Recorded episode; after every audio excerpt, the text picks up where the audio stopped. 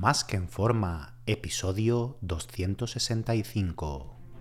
Bienvenidos a Más que en forma con Antonio Yuste, el programa donde conseguirás transformar tu físico y rendimiento para ser tu mejor versión con la ayuda de personas extraordinarias que ya lo han conseguido.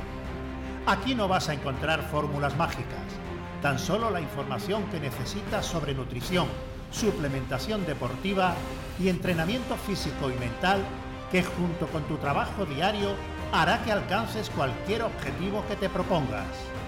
Este programa es para soñadores que buscan un mejor físico, para comprometidos a trabajar para conseguirlo, para los que no saben por dónde empezar y para los que llevan tiempo estancados en resultados.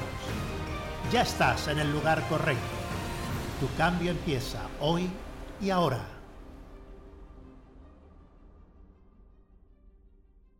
Muy buenas y bienvenido a un nuevo programa. Recuerda que he abierto plazas para que puedas ser tu entrenador y dietista y trabajar uno a uno de la mano online para diseñarte tus dietas, entrenos y llevarte el seguimiento diario para que consigas tu objetivo físico y de rendimiento de la forma más rápida, segura y sostenible posible. Así que si te interesa que trabajemos juntos, reserva tu cita por teléfono conmigo en antonioyuste.com barra ayúdame antonioyuste.com barra ayúdame. Ayúdame sin tilde. Debido a la popularidad del CrossFit de los últimos años, bueno, pues eh, que cada vez va más en aumento cada año, a la gente le gusta la idea de comenzar a practicarlo porque ve que algunos tienen buenos físicos, tiene un monitor tirando de ti y encima pues lo haces con gente y socializan, ¿no? y bueno, a lo mejor eh, se piensa que el empuje de estar con más gente pues te, obliga o te ayuda a no dejarlo y tener una continuidad, ¿no? Y en, y en muchos casos pues sí que ayuda y es así. El problema es que la gente se apunta sin la información de lo que debe esperar del CrossFit y luego vienen los problemas. ¿Qué medidas tiene que tomar y tener cuidado para que al final no sea contraproducente ni decepcionante? Por eso mm, voy a darte, pues bueno, las pautas que yo considero con mi formación y experiencia y de lo que veo alrededor, para que eh, antes de dar el salto, si no lo has dado todavía a practicar CrossFit o estás en los inicios, o bueno, incluso si eres un intermedio, pero todavía no tienes estos conocimientos básicos, pues bueno, replanteártelo todo y, y ver qué es lo que debes hacer y esperar, ¿no? Sí que es cierto Mm, que como cualquier actividad física quema calorías, pero por hacer eh, de 3 a 5 clases de crossfit de una hora a la semana, si no sigues un buen plan de alimentación, no vas a perder toda esa grasa que te sobra, si es el caso, o ganar músculos si la dieta no acompaña. Yo me quedo totalmente asombrado en que la mayoría de usuarios de CrossFit con los que hablo, incluso monitores de CrossFit, profesores, no llevan un control de su alimentación. A lo mejor, yo qué sé, se comen un plato de macarrones con tomate con, pan. Y tú dices, ¿por qué? Les preguntas a los profesores de colegio, ¿por qué comes eso? No, porque, porque bueno, necesito energía, es lo que comer. Yo pensando, bueno, ¿y la proteína dónde te la dejas? ¿No? O, qué cantidad estás metiendo. No, no, yo no sé cuánto hay aquí, yo no sé cuánto meto. Y un día se pide un plato de macarrones, otro de una lasaña, o sea, comen lo que les apetece sin ningún control, ¿no? Y encima gente que luego va a competiciones y quiere tener un buen rendimiento y superarse, o sea, y no tiene ningún control sobre la alimentación. Yo me quedo totalmente sorprendido y decepcionado, ¿no? Eh, lo que pasa es que, claro, yo no le comento absolutamente nada, cada uno haga lo que quiera, si me piden opinión, pues se la doy, ¿no?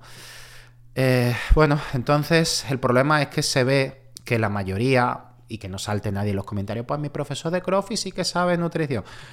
Siempre va a haber la excepción que confirme la regla, ¿vale? Pero la mayoría, y, os lo digo porque yo tengo una línea de negocio en la que ayuda a profesionales del fitness y de la salud a que puedan vivir de su negocio y hay muchos profesores de CrossFit, muchos monitores de CrossFit, gente con box, o sea, yo tengo más de 150 alumnos y muchos de ellos son de eso, ¿no? Aparte, bueno, imparto conferencias, eventos que me vienen mucho, conozco también a nivel personal y, de, de los cientos que conozco de CrossFit, de profesionales, ¿vale? No hablo solo de usuarios, de usuarios mucho más, no tienen ni unos conocimientos básicos de nutrición y por eso se ven a muchos monitores de CrossFit con niveles de masa muscular muy bajos. No hablo de niveles de masa muscular, oh, es que no está como un fino, no está un culturista, no, hablo de unos niveles de masa muscular que, están por debajo de lo que necesitan para tener un rendimiento óptimo en el deporte que practican, que es el CrossFit, ¿vale? Está claro que un, alguien, alguien que practique CrossFit que quiera rendir al máximo no puede tener tanta masa muscular como un culturista porque es contraproducente. Pero sí que necesita unos, unos niveles mínimos bueno, y, óptimos, que no llegan a tener que ser tanto, para rendir en los ejercicios de fuerza que sí que eh, forman parte del CrossFit. ¿no? Entonces, lo primero es que debes aprender sobre nutrición y aplicarla a tus objetivos en el CrossFit, ya sea para perder grasa, ganar algo de tono muscular para ser más fuerte en cierto ejercicio, eh, tener la energía suficiente para rendir el entreno e ir mejorando poco a poco. Y no confíes en que los profesores de CrossFit vayan a saber hacerte una dieta y tengan conocimiento, porque la mayoría, al menos con todos los que conozco, sus conocimientos son muy, muy, muy, muy pobres. O sea, incluso a nivel de la población general, que no ha estudiado ni ha mirado nunca nada de, nutrición. E incluso ni ellos mismos comen lo que deberían. Veo en mi gimnasio y otro, gente que lleva en CrossFit dos años y más, mm, cinco, y, siguen con obesidad de tipo 2 incluso ya tipo 1, ¿no?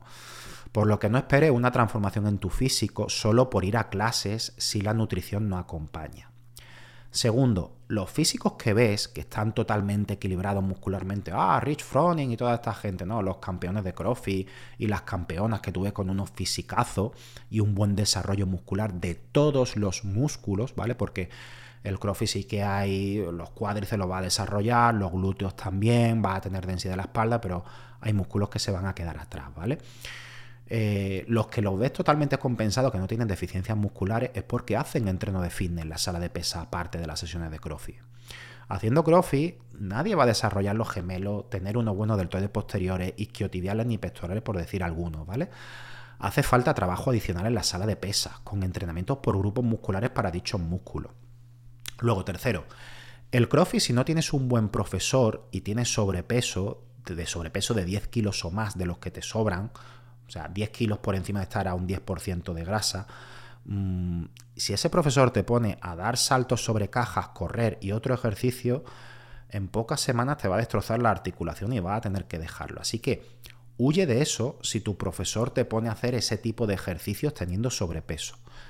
Este tipo de ejercicio debería hacerse para una persona con normopeso únicamente. Fíjate también que tu profesor adapte el wood, o sea, el entreno que vayáis a hacer ese día a tu nivel y te haga ciertas modificaciones para tu caso personal en cada clase. Si no, además de lesionado, bueno, pues puede acabar desmotivado porque estés sobreviviendo a cada entreno y no lo disfrute. Recuerda que al cuerpo hay que someterlo a un estímulo al que no está acostumbrado para progresar. Pero si este es excesivo, es contraproducente para que haya una mejora al haber demasiado daño muscular y del sistema nervioso, poniendo pues, bueno, los niveles hormonales derivados de estas sesiones de entreno en contra adicionalmente. Luego, el tema de entrenar en grupo eh, puede ser muy positivo, pero siempre y cuando nuestros pensamientos y enfoque sea el correcto. Es decir, puede ser muy desmotivante el que tengas que hacer el mismo entrenamiento que el resto de compañeros que llevan años entrenando y ver pues que solo puede hacerlo con la barra y que ellos cargan 80 kilos. Que vas con la lengua afuera y no puedes completarlo y ellos lo hacen fácilmente y parecen supermanes, ¿no? Y eso un día y otro día y mes tras mes tú diciendo, ostras, es que nunca los cojo, nunca los cojo, es que yo no veo lo que sufro y mira lo fácil que hacen ellos, me siento fatal, me siento un fracasado, mira qué mal me siento. Ese es un tipo de actitud y pensamiento eh, que he visto, no solo en el CrossFit, sino en otros deportes. Y aunque mejores, puedes desmoralizarte si te estás comparando todo el rato con los demás. Mm, en el gimnasio, eh, esto mm, aunque, aunque ocurre y puede ocurrir, eh, normalmente es menor, ¿no? Porque aunque vea a un culturista levantando 180 kilos en press de banca, él hace su entreno y tú el tuyo, tú progresas por tu cuenta y no es tan desmoralizante el ver que otros están mucho más avanzados que tú porque no tienes que hacer lo mismo que ellos cada día viendo cómo quedas por detrás, porque no entrenas con ellos, solo ves lo que hacen y a lo mejor a ti te toca ese día pierna y él está haciendo pecho, ¿no? Por lo que hay que huir de esa mentalidad de sentirte mal porque no seas capaz de hacer lo que hacen ellos. Tienes que pensar que ellos pueden hacerlo porque llevan años entrenando. Incluso si alguien se apunta a la vez que tú y progresa más rápido, cada genética tiene sus progresos. Por lo que lo mejor es compararte contigo mismo. Normalmente en los grupos de CrossFit la gente, por lo menos lo que yo me he encontrado, eh, suele ser amable con, los nuevos, le felicitan por su éxito, su progreso, intentan ayudarle en todo lo que puedan. Así que eh, apóyate y benefíciate de eso, que es una ventaja respecto a entrenar solo, por ejemplo, en la sala de pesas fitness. Y no te centres en dónde están ellos. Ya llegarás, ¿vale? Mm, date tiempo no corras tanto. Y si no llegas, lo importante es que te fijes únicamente en tu progreso, porque bueno, si te fijas con alguien que va a competir, que tiene una genética y un físico de la hostia, pues bueno, pues a lo mejor tú no llegas a ese nivel nunca. Por eso no, céntrate en tus progresos y no te centres tanto en los demás, ¿no? Y luego, aunque avances más despacio que otros y admires a alguien que lleve mucho tiempo, con el paso de los años, puedes ver cómo esa persona puede estancarse o mantener el nivel y tú superarla, algo que nunca hubiera imaginado, aunque realmente no es importante superar a tus compañeros, sino el que vayas siempre progresando y llegues donde desees a nivel estético y de rendimiento físico. Luego, eh, esta es una de las cosas clave que puede ser perjudicial. Y esto debería ser no solo misión tuya, sino del profesor o del monitor de CrossFit, el decirte, oye, mm, no corras tanto, estás metiendo mucho peso, llevas poco tiempo, incluso la técnica la estás descuidando. Pero mm, la verdad que hay muchos que no, hacen esto y dejan que desear bastante, ¿no? Entonces, no confía en que lo hagan ellos y hazlo tú. En el sentido de que intenta no correr demasiado en aumentar los pesos los primeros meses y sé conservador. Porque hay ciertos ejercicios que requieren buena técnica, como los clean, los pesos muertos, los jerk, y por querer ponerte rápidamente a la par de tus compañeros, puedes lesionarte y arrastrar esa lesión años que te impida hacer esos ejercicios. Por eso el CrossFit pues, tiene muy mala fama, eh, es mucho, bueno, se dice que es lesivo. El, problema es que la gente quiere correr mucho eh, a ejercicios que requieren cierta técnica, le meten mucho peso sin tener una técnica depurada y el profesor y el monitor lo permite. Ese es el problema de que realmente Mm, el CrossFit pueda ser lesivo. ¿no? Por, si hay un buen profesor, hay una buena técnica que se va depurando poco a poco y se va subiendo los pesos progresivamente con una buena técnica, el CrossFit es beneficioso y no tiene por qué ser lesivo. Justamente lo contrario, fortalece las articulaciones, los músculos y evita al final que te lesiones de forma más fácil ¿no? en, en tu vida diaria y en todo, te protege. ¿no? Yo cuando me apunté con 13 años al gimnasio, y te digo esto como, ejemplo, ¿no? Para ver si te puedes motivar un poco, yo solo podía hacer un press de banca con la barra. No podía meterle ni dos kilos y medio siquiera, no era capaz. Y veía a culturista a mi lado utilizar 130. Mm, si hubiera intentado ponerme 50 kilos de golpe las primeras semanas, pues lo más seguro que no fuera capaz de hacer un par de repeticiones con 150 kilos y haber superado a estos culturistas que yo veía, ¿no? Porque lo más seguro que hubiera me hubiera salido a, los meses una tendinitis de caballo y hubiera tenido que dejar de entrenar el pecho y otras cosas, ¿no? E incluso lastrarme esa lesión durante años o para toda la vida, ¿no? Entonces, si antes de apuntarte tienes en cuenta lo que puedes esperar del CrossFit y cómo debes enfocarlo, tanto cuidando la alimentación como la mentalidad contigo mismo, tus compañeros y las precauciones que debes tener, sin confiar en que el profesor las vaya a tener contigo, que sería lo ideal, aunque no siempre es así, podrás ponerte en forma y tener un buen físico y además hacer amigos. Ahora, si lo que deseas es un físico fitness, ya sabes que debes hacer pesa en la sala sí o sí. Un fuerte abrazo y te espero en el próximo programa.